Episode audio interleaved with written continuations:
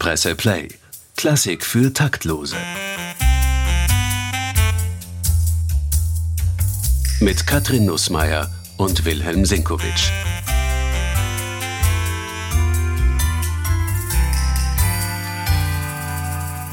Wir sind jetzt mitten in der Festspielzeit. Lieber Willi, zumindest glaube ich das. Klär mich mal auf. Wie ist denn das? Hat das jetzt schon begonnen? Weil der Jedermann hatte seine Premiere. Das offizielle Fest zur Festspieleröffnung hat auch schon vor einer Woche stattgefunden. Jetzt läuft irgendwie die ganze Zeit schon diese Ouvertüre spirituell. Die Eröffnungsrede vom Physiknobelpreisträger Anton Zeilinger ist für Freitag eingeplant gewesen. Jetzt, wo wir das aufnehmen, hat das noch nicht stattgefunden.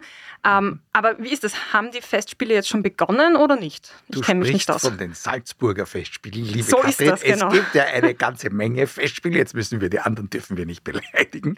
Aber ja, die Salzburger Festspiele, das ist ganz eigenartig. Seit einigen Jahren Genau genommen seit der Intendanz von Alexander Pereira gibt es die sogenannte von dir schon erwähnte Ouverture spirituelle. Und das wiederum ist eine Woche geistlicher, im tiefsten Sinn des Wortes geistlicher Musik, bevor die erste Opernpremiere stattfindet. Nun war es über die Jahrzehnte so, also über das Jahrhundert der Salzburger Festspiele, dass in der Regel die Festspiele mit einer großen Opernpremiere begonnen haben. Ich kann mich noch gut erinnern, Mitte der 70er Jahre war das so üblich, dass es großes Erstaunen erregt hat, wenn Herbert von Karajan mit den Wiener Philharmonikern ein Bruckner-Konzert am 26. Juli gemacht hat, als Eröffnung, als musikalische Eröffnung der Festspiele. Das ist also heftig besprochen worden, dass da einmal ein Konzert und keine Opernpremiere stattgefunden hat. Und der 26. Juli, das war so ein Stichtag, vor allem also in den letzten Jahrzehnten des 20. Jahrhunderts, da haben die Salzburger Festspiele begonnen. Warum am 26. Juli? Weil am 25. Juli mit einer Opernpremiere die Bayreuther Festspiele starten. Auch schon seit Jahrzehnten. Und da gab es so ein Gentleman's Agreement zwischen den Wagner-Brüdern und Herbert von Karajan, also die Festspielleiter in Bayreuth und der Festspielleiter in Salzburg, dass man sich da nicht ins Gehege kommt, vor allem deswegen nicht, weil man ja wollte, dass die deutsche Großkritik von Bayreuth in Ruhe nach Salzburg fahren kann und auch dort bei der Premiere anwesend ist, denn man stelle sich vor, eine Opernpremiere bei den Salzburger Festspielen und eine Opernpremiere in Bayreuth. Ja, was macht denn ein einzelner Kritiker? Der kann sich auch nicht aufsplitten. Aber das heißt, man hat das immer an diesen Tagen gemacht, egal was das dann für ein Wochentag genau. war. Genau. Ja, es gab immer Ausnahmen, aber im Prinzip konnte man sagen, am 25. Juli beginnt Bayreuth, am 26. Juli beginnen die Salzburger Festspiele. Das ist jetzt ein bisschen aufgeweicht, aber wenn wir schauen, heuer ist es tatsächlich so, dass Bayreuth wieder am 25. Äh, beginnt mit einer Premiere und Salzburg am 27. Juli die erste Festspielpremiere hat, äh, heuer den Figaro. Wenn Sie das hören, dann hat das vermutlich schon stattgefunden. Wir sind da jetzt noch ein bisschen in der Vergangenheit. Aber der Jedermann, also sozusagen das Schauspiel des Jahres, hat ja schon stattgefunden. Mhm. Ist das nicht eigentlich der große zentrale äh, Fixstern? der Festspiele, ist, der Salzburger Festspiele? Ist und bleibt der Fixstern der Salzburger Festspiele. Auch das, was, glaube ich, neben den Mozart-Matineen als erstes ausverkauft ist, ganz egal, was sonst ist. Natürlich, aber daher ist auch die Jedermann-Premiere nicht wirklich die Sensation, mit der man sozusagen eröffnet in dem Sinn. Also man kann den Jedermann jetzt schon in die Ouvertüre spirituell vorziehen, weil wie gesagt, geistliche Stücke, das ist ja auch ja, mit so einem gewissen Grad ja. ein geistliches Stück, nicht? Also das passt schon irgendwie, aber das sind noch nicht die glamourösen Festspiele, die dann eben den Auftakt mit der ersten Opernpremiere haben. Okay, auch wenn es beim Jedermann schon recht glamourös zugeht, auch im Vorfeld schon. Aber das heißt, es passiert auf Raten. Die Salzburger Festspiele werden auf Raten eröffnet. Ich muss mich gleich entschuldigen, dass ich immer nur Festspiele sage. Passiert das nur mir oder sind Nein. Festspiele und Salzburg irgendwie Festspiele synonym? und Salzburg sind synonym. Das, das ist so, aber wir dürfen nicht vergessen, natürlich gibt es ein paar Tage vorher immer schon eröffnet die Bregenzer Festspiele. Ja kommen noch viel mehr Leute hin, weil die Seebühne so groß ist und so. Es gibt wichtige Festivals, aber die Festspiele, die ja. glamourösesten Festspiele sind seit Jahr und Tag die Salzburger. Und war das immer schon so? Und wie weit geht das? Ist das in Deutschland auch noch so anerkannt oder sind für die Deutschen dann die Bayreuther Festspiele die Festspiele?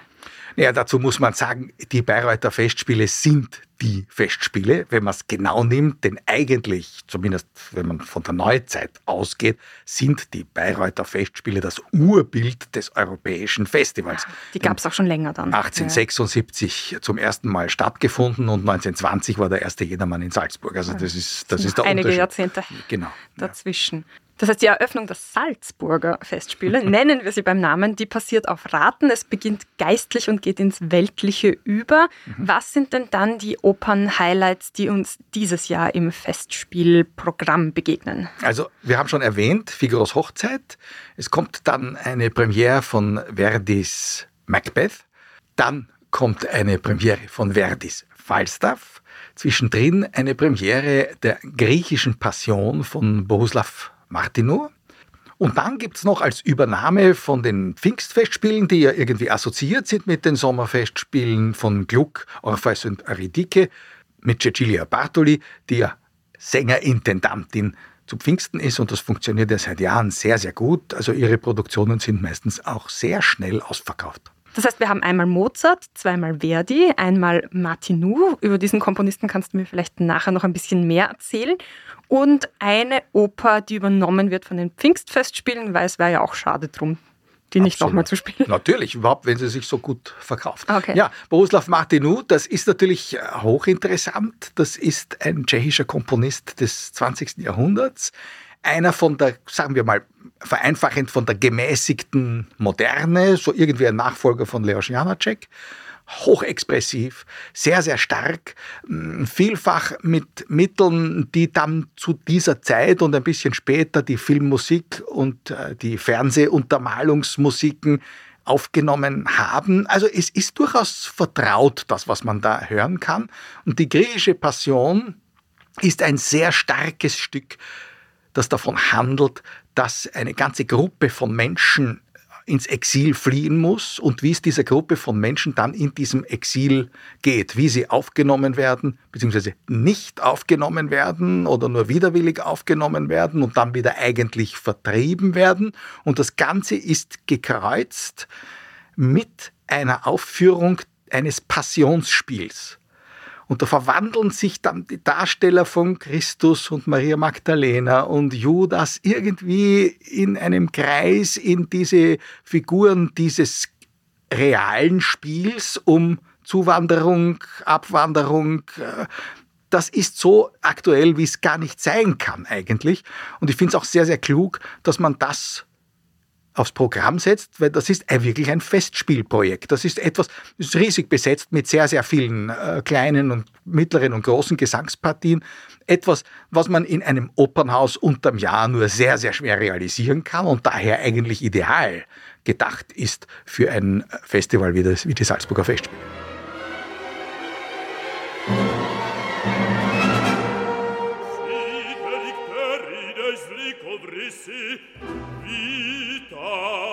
Leute knall.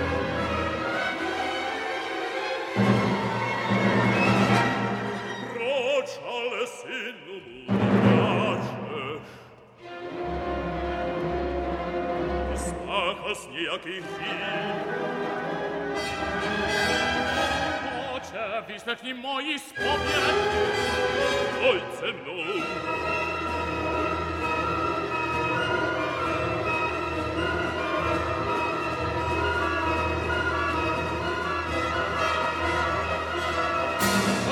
dal sospetto lasciato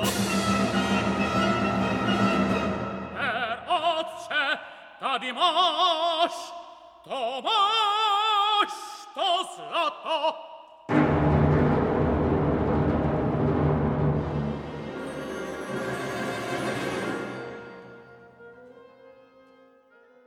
Inszeniert wird es ja von Simon Stone ja. heuer. Und der ist ja sogar mir ein Begriff, der macht Film, der macht Theater. Also der ist auch außerhalb des mhm.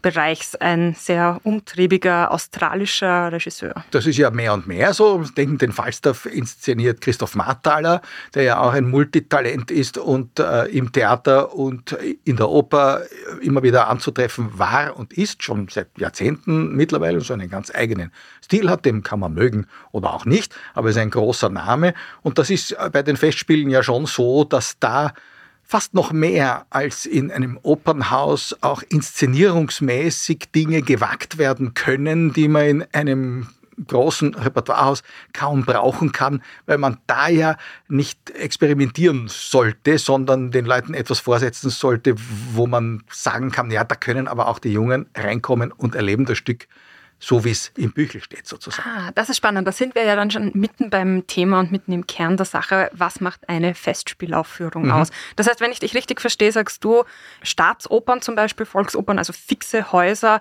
haben eine gewisse Verpflichtung, ihr Publikum zu versorgen mit gewissen ähm, Konventionen wahrscheinlich auch. Vielleicht weniger Konventionen, aber ich meine, es steht ja da im Bundestheatergesetz drinnen, dass ein breites Repertoire zu pflegen ist. Mhm.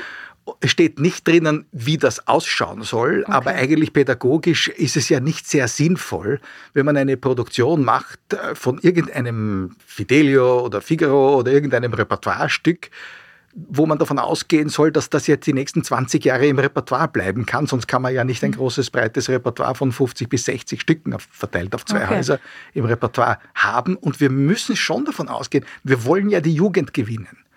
Und ich kann die Jugend nicht gewinnen für etwas, wo man, wie man früher so schön über das Feuilleton gesagt hat, auf einer Glatze Locken dreht. Wenn ich möchte, dass jemand Fidelio kennenlernt, dann muss ich voraussetzen können, dass wenn der in Fidelio geht, dass er auch Fidelio sieht und nicht irgendeine Deutung von irgendeinem vielleicht sehr guten Regisseur, die so weit weg ist von dem Stück, die nur mehr Assoziationen gibt für Leute, die Fidelio in- und auswendig kennen. Das können die dann interessant oder spannend oder grauslich finden. Die können sich damit auseinandersetzen. Das kann man bei Festspielen machen. Genau, ja. aber, aber nicht in einem Repertoirehaus. Das ist, das ist die, das große Problem der sogenannten Repertoire-Erneuerung.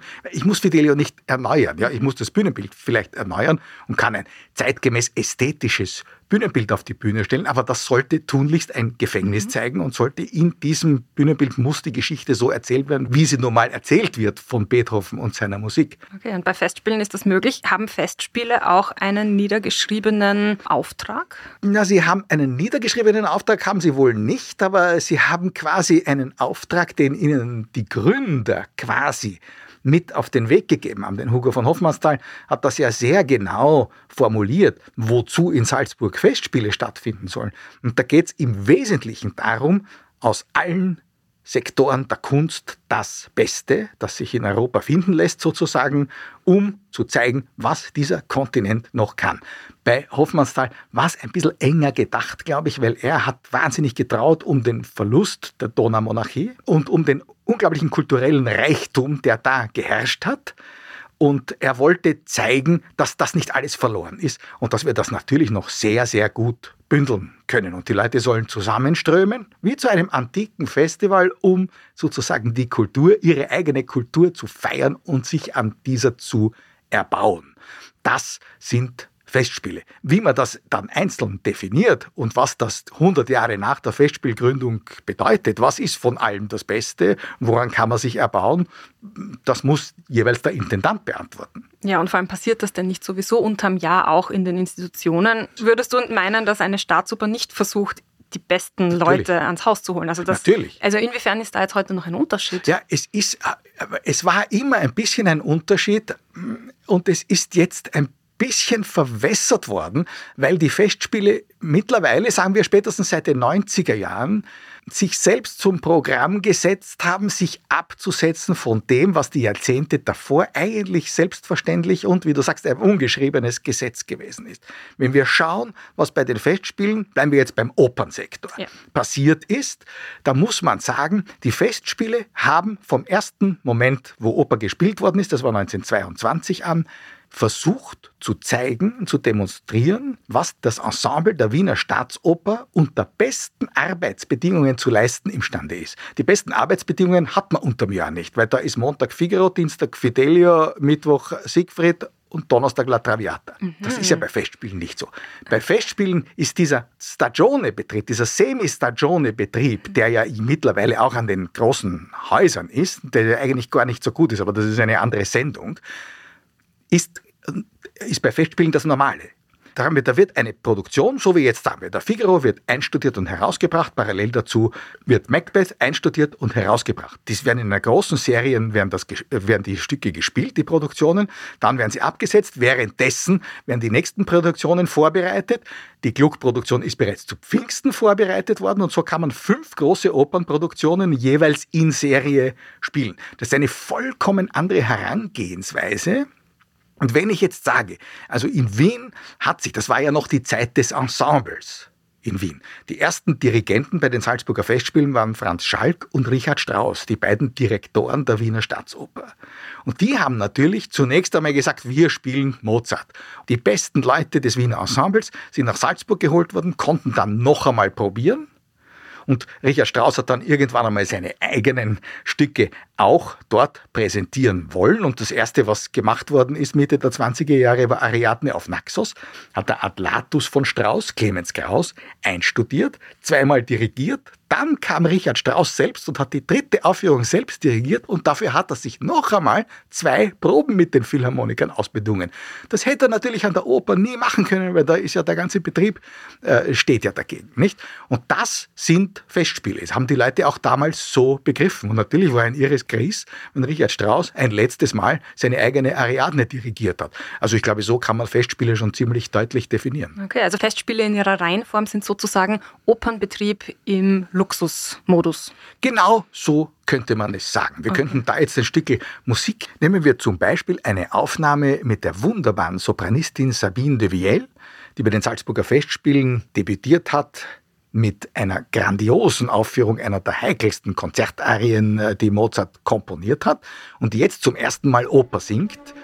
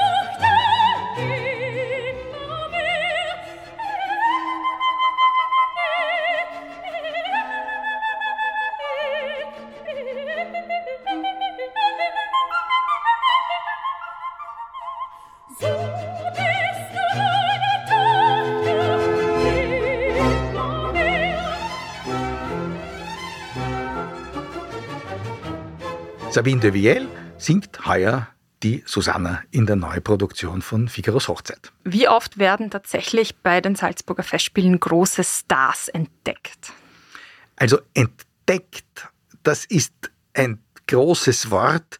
Natürlich haben alle im Kopf die Entdeckung der Anna Netrebko, die natürlich Darauf hat ja Jan Holländer, damals Staatsoperndirektor, immer hingewiesen, die schon vorher an der Staatsoper gesungen hatte, ehe sie bei den Salzburger Festspielen dann groß herausgekommen ist. Im Übrigen nicht 2005 mit der berühmten Traviata mit dem roten Kleid. Das assoziieren alle mit dem Durchbruch. Stimmt nicht. Sie war 2002 schon die Donna Anna unter Nikolaus Kurs Leitung im Don Giovanni.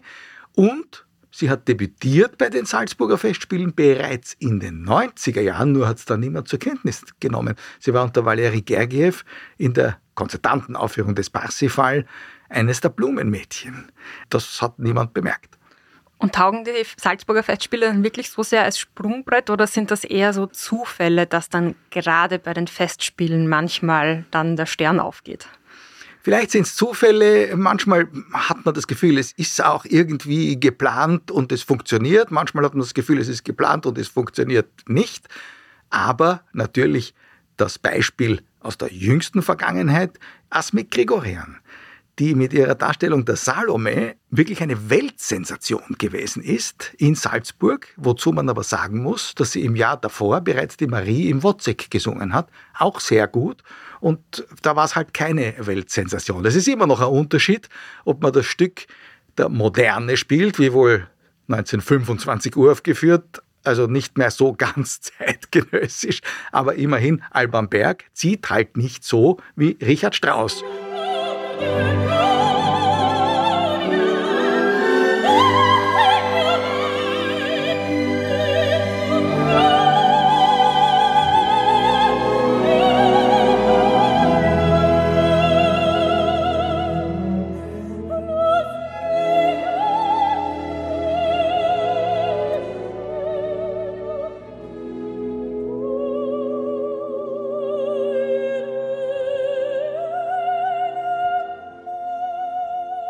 Und passiert sowas dann unter erhöhter internationaler Aufmerksamkeit im Vergleich zu einer Opernaufführung in einem Opernhaus?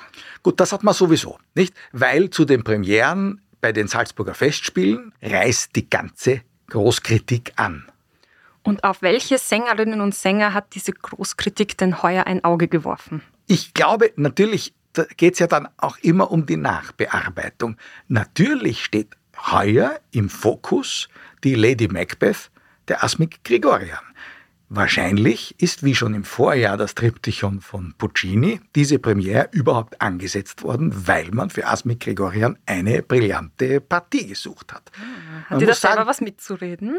Sie hat sicher etwas mitzureden, weil jemand, der dem Festspielen einen solchen Erfolg beschert, der darf sich natürlich auch was wünschen irgendwann. Hm, okay. Und wer sind sonst so die Namen, die für dich am spannendsten heuer sind? Auf wen sollte man denn aufmerksam Also blicken? abgesehen von, von Gregorian und de Viel, die wir schon äh, gehört haben, heuer natürlich ist es spannend, wenn ein großer Bariton wie Gerald Finlay zum ersten Mal den Falstaff von Verdi singt. Das ist natürlich eine der großen Baritonpartien, die es gibt im Repertoire und äh, da muss man schon schauen, also dass das immer so besetzt ist, dass man sagt, also das will man jetzt wissen. Wir sind ja bei Festspielen und hier haben Tito Gobi, Giuseppe Taddei, Brintervell den Falstaff gesungen und jetzt ist es eben Gerald Finlay und das wird sehr spannend sein, was der aus dieser Paraderolle macht. Cecilia Bartoli haben wir auch schon erwähnt mit ihrer Produktion des Gluckschen Orpheus. Also das ist schon immer so, dass auch wegen der Sänger und wegen der Sängerbesetzungen, hin und wieder auch wegen der Dirigenten natürlich, äh, kommt das Publikum. Aber wer schaut dann noch auf die Regisseure? Ja, schaut noch wer ist, auf die Regisseure? Oh ja, das ist eine sehr, sehr gute Frage, denn natürlich, es gab mit der Ära des Karajan-Intendanten-Nachfolgers Gérard Mortier gab es das, was man so einen Paradigmenwechsel nennt.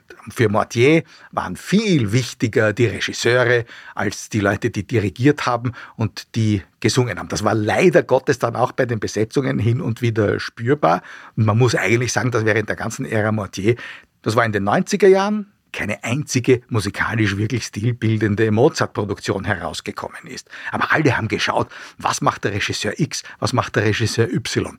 Das hat sich nicht wirklich geändert und man schaut immer, du hast zuerst schon Stone erwähnt, wir haben auch schon erwähnt Marthaler, das sind Regisseure für Theaterleute, denen zum Teil die Musik vielleicht gar nicht so wichtig ist, die auch schauen wollen, was machen denn diese Regisseure jetzt mit den Stücken. Das ist ja nicht immer zur Freude des musikalischen Publikums, denn da passieren sehr oft Dinge, die man vielleicht so gar nicht sehen möchte, aber zumindest das deutsche Feuilleton hat ja viele Spalten zu füllen und über trickreiche, ereignisreiche Inszenierungen lassen sich natürlich leichter fünf Spalten füllen als über auch noch so reiche musikalische Interpretationen und da geht vielen bald das Vokabular aus.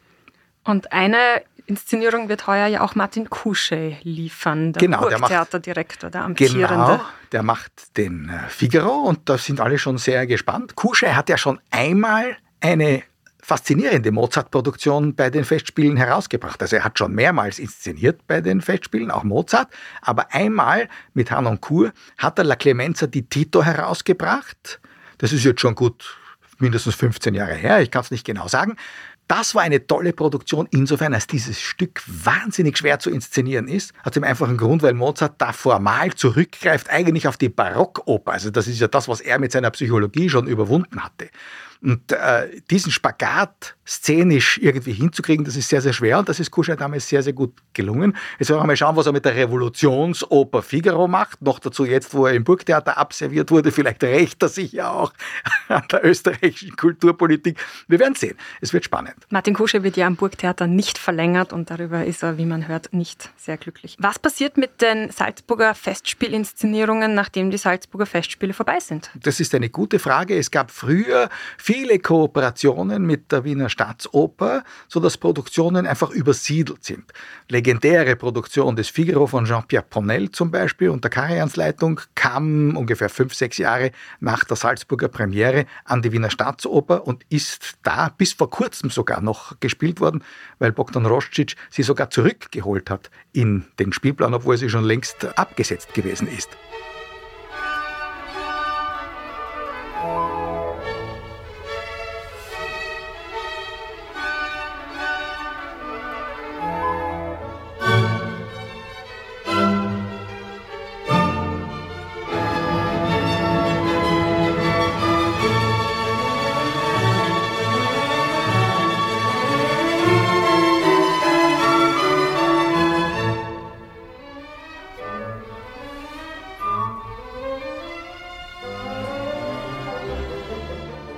Das waren so Rückgriffe auf die Zeit, wo es, wie gesagt, am Anfang der Festspiele bei Richard Strauss und Franz Schalk selbstverständlich gewesen ist, dass man Produktionen überhaupt aus Wien gebracht hat mit dem Wiener Ensemble und hier nur aufpoliert hat. Was heißt aufpoliert? Wie kann man eine Inszenierung ja, aufpolieren? Kann man, indem man die Bühnenbilder, das war damals ja noch, waren die Grenzen ja noch fließend. Man hat die Bühnenbilder neu gestaltet, weil, wie gesagt, da gab es ja nicht irgendwelche optische Konzepte, die weit weggeführt haben, sondern ein Verlies im Fidelio war ein Verlies und das konnte man mal so, mal so, aber es war immer ein Verlies und man konnte auch das äh, Schloss des Grafen Almaviva im Figaro natürlich immer neu und äh, prachtvoll ausstaffieren. Das konnte immer ein bisschen anders ausschauen und aber die szenische Produktion, die dann da drin gestanden ist, weil es nun mal in einem Schloss gespielt hat und da war mal die Tür hinten und mal die Tür rechts oder links, aber die psychologische Gestaltung der Vorgänge zwischen den einzelnen Figuren,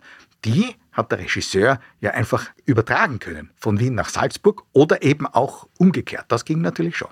Es ging. Geht es jetzt nimmer? Es wird sehr selten praktiziert.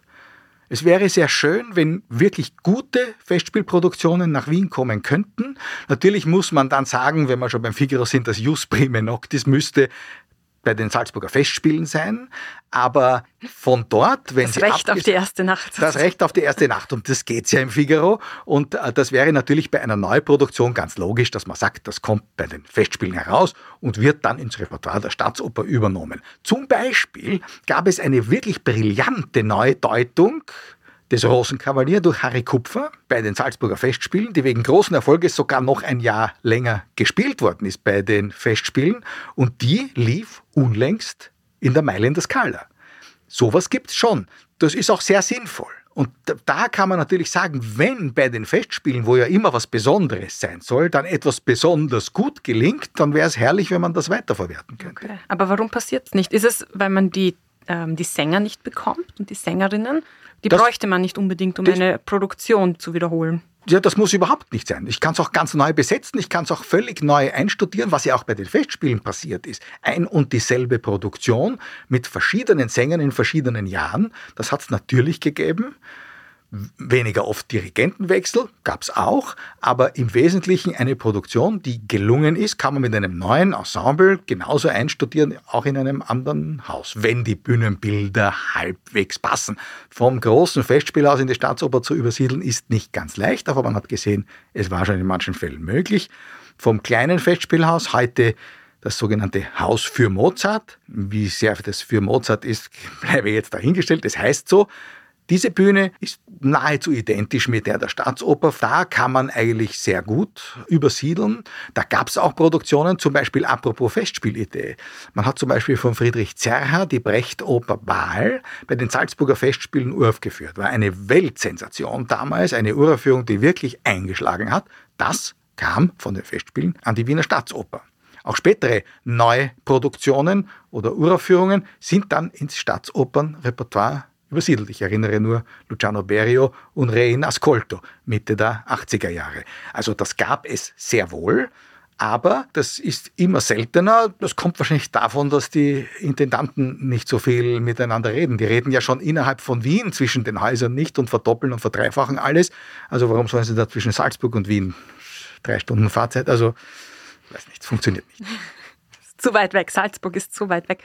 Apropos Distanzen, die Bühne im großen Festspielhaus ist größer als die der Staatsoper und die des kleinen Festspielhauses ist so groß. Ist, ist die Staatsoper so klein, jetzt international betrachtet? Nein, ich würde eher sagen, das große Festspielhaus ist überdimensioniert. Man hat eine Zeit lang vom Zirkus Karajani gesprochen, weil Karajan sich dieses Haus 1960 hat hinbauen lassen nach seinen Vorstellungen und das ist einfach eine Breitwandbühne, die ja ganz selten von Regisseuren wirklich gut ausgenützt worden ist. Sie hat viele Möglichkeiten, aber es ist wirklich so, dass wenn man in der Mitte des Parketts sitzt, dass man den Kopf schon ein bisschen nach links oder rechts wenden muss, wenn man den Überblick über das Ganze haben will. Das passiert in der Staatsoper nicht. Wenn ich in der Staatsoper in der Mitte des Parketts sitze, dann sehe ich alles. Mhm. Das ist wie wenn man im Kino in der ersten Reihe sitzt. ja, ein bisschen so. Ja. ja, ja, ja. Der Effekt im großen Festspielhaus ist ein bisschen so. Daher die meisten Bühnenbildner schneiden links und rechts ein bisschen was ab ja, und nutzen das machen gar so ein. Proszenium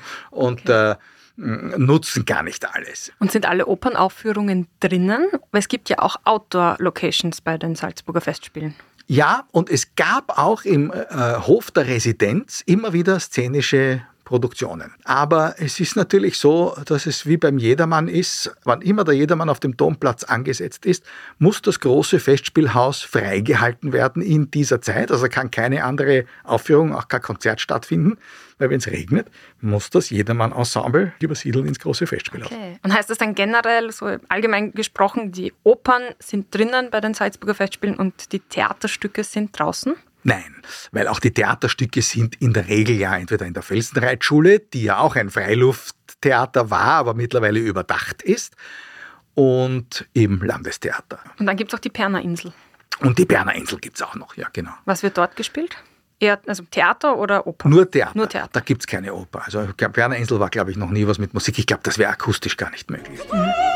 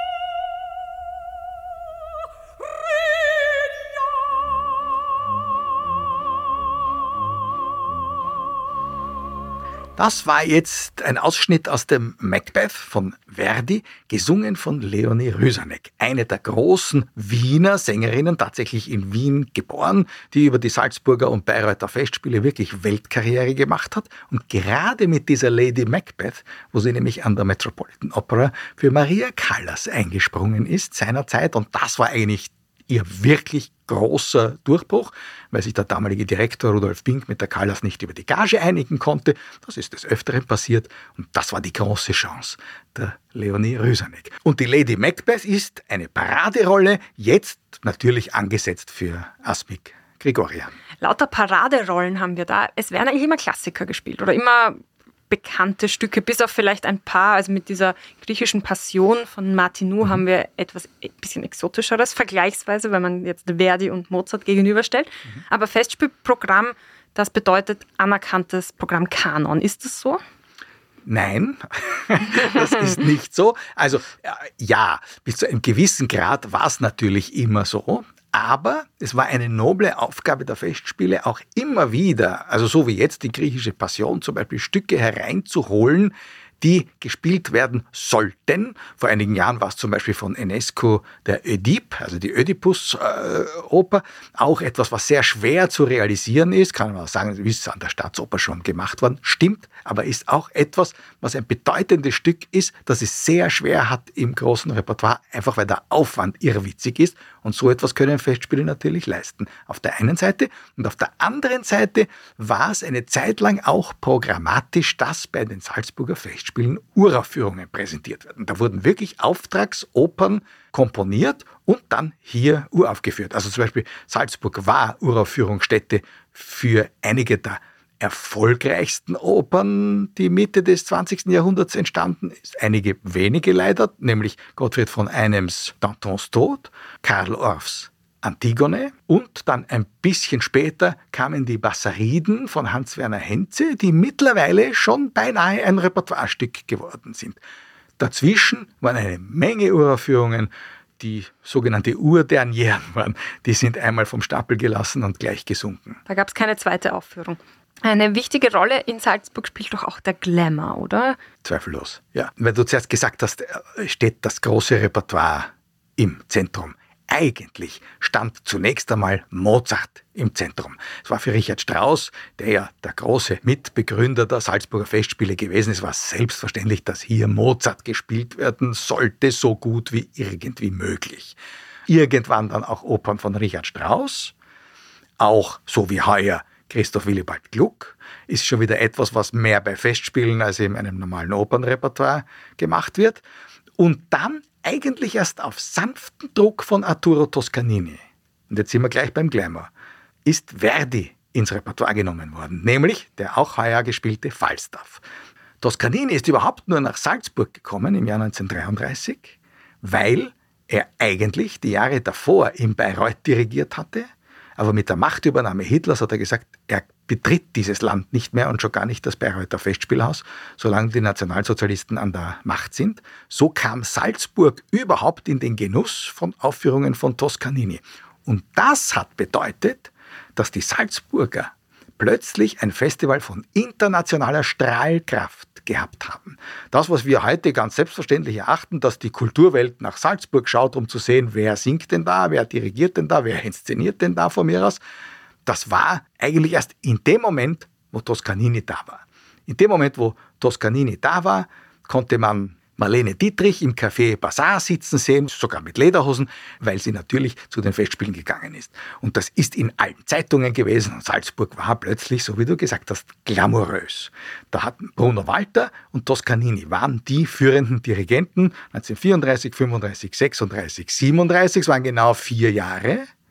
Und dann kamen auch hier die Nationalsozialisten und Toscanini war schon wieder weg. Bruno Walter als Jude musste sowieso fliehen und plötzlich musste alles wieder neu aufgestellt werden. Aber vier Jahre lang wurden eigentlich ins Leben gesetzt und erfunden die glamourösen Salzburger Festspiele, wo man bis nach Amerika hin in den Schlagzeilen lesen konnte, was in dieser kleinen Stadt im Sommer passiert. Und das war nur Toscanini zu danken, weil man hat geschaut, was der hier macht. Und natürlich Bayreuth zu Fleiß hat er auch die Meistersinger von Nürnberg dirigiert, obwohl es ja eigentlich zwischen Bayreuth und Salzburg ein Agreement gab, dass man in Salzburg tunlichst keinen Wagner spielt oder nur ganz, ganz selten, weil Wagner ja eigentlich Bayreuth vorbehalten bleiben sollte. Aber man hat sich nicht immer daran gehalten. Nicht immer, aber meistens. Ja. Aber was nicht fehlen darf in Salzburg, ist der größte Sohn Salzburgs, Mozart. Genau. Der ja, steht immer am Programm. Eigentlich Jahr. immer am Programm. Es mhm. ist eigentlich sehr selten, dass so wie heuer nur eine Mozart-Premiere ah. ist. Es ist auch nur sehr selten. Eine. Nur eine, ja. Es ist auch sehr selten, dass überhaupt kein Richard Strauss gespielt wird, außer okay. im Konzert. Also der wäre sonst auch so ein Fixstarter. Eigentlich ja. Von Anfang an, das waren die Hausgötter, waren Mozart und Richard Strauss. Diesmal ist Verdi ein bisschen mehr viel mehr Verdi. Wie gesagt, seit Toscanini ist Verdi papabile geworden, aber noch Karajan, der ja die Festspiele über Jahrzehnte geleitet hat, bis in die späten 80er Jahre und in den 90er Jahren war dann eben der Paradigmenwechsel bei Gérard Mortier. Karajan hatte in den 60er Jahren noch Schwierigkeiten durchzusetzen, dass man ein Stück wie Troubadour spielt, obwohl der damals eine irrwitzige Besetzung aufgeboten hat mit den größten Sängern seiner Zeit, Franco Corelli, Leontin Price, Ettore Bastianini, Giulietta Simeonato. Die haben eine Verdi-Premiere sondergleichen da hingesetzt und da gab es viele, die gemäkelt haben und gesagt, naja, Troubadour hat eigentlich bei den Festspielen nichts verloren. Also das so das ein bisschen so das von Wagner äh, gedichtete Der Welsche Dunst und Welsche Tand. Karajan hat sich da nie geschert drum. Er hat dann auch Aida gespielt, da war dasselbe. Heutzutage, also vor ein paar Jahren, hat Riccardo Muti Aida dirigiert mit Anne Trepko und das war natürlich ausverkauft von der ersten bis zur letzten Vorstellung und niemand findet mehr was dabei. Und heuer haben wir Macbeth, auch ein Stück, das bereits in den 60er Jahren als Verdi-Oper bei den Festspielen gespielt werden konnte. Okay. Also Verdi ist mittlerweile etabliert hier. Ohne Mozart geht gar nichts. Und weil du Anna Netrebko gerade erwähnt hast, sind Festspiele ohne Anna Netrebko denn vorstellbar? Ja, also da sind wir jetzt wieder beim Glamour-Faktor. Ähm, eine Zeit lang waren sie nicht vorstellbar. Also spätestens mit der schon erwähnten Traviata im roten Kleid 2005 hat das Publikum gewartet, was singt Anna Netrebko in der nächsten Spielzeit. Und da haben sogar Leute angerufen im Kartenbüro und haben gefragt, was ist denn heuer die Netrebko-Show?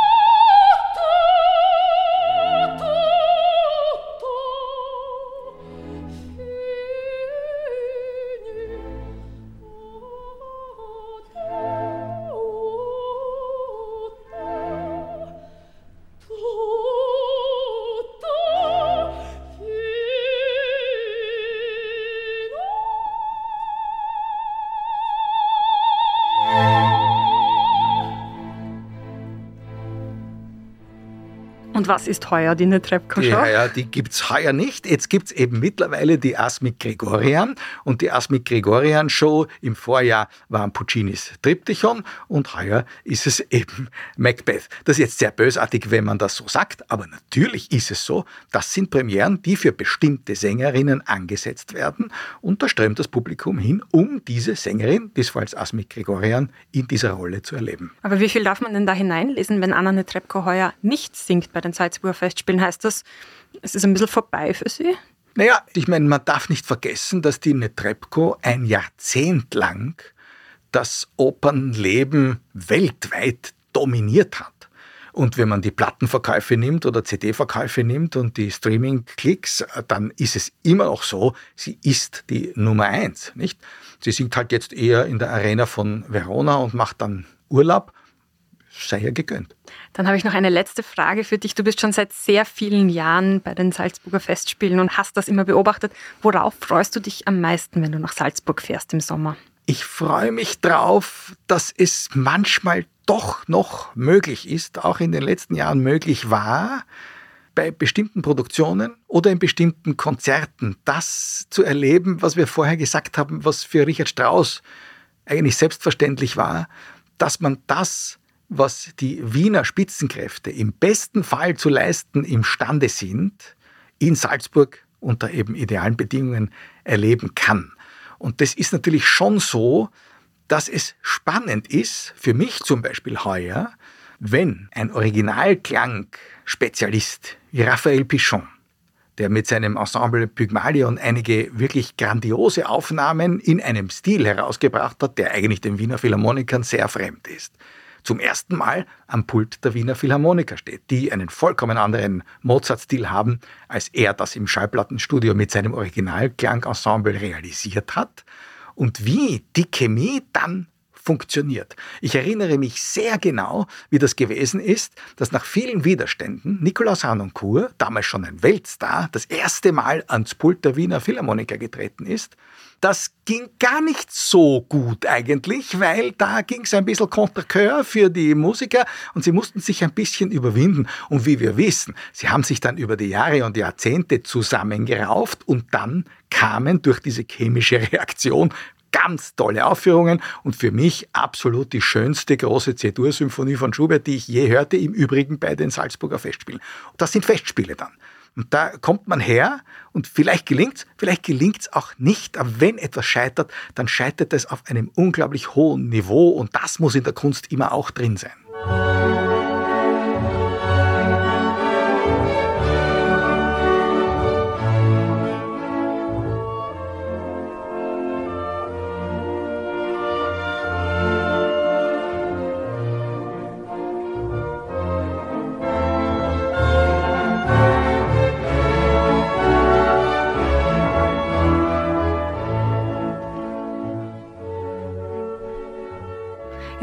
Einige sehr tiefe Ausflüge in die hintersten Winkel deines minutiösen Gedächtnisses unternommen in dieser Folge.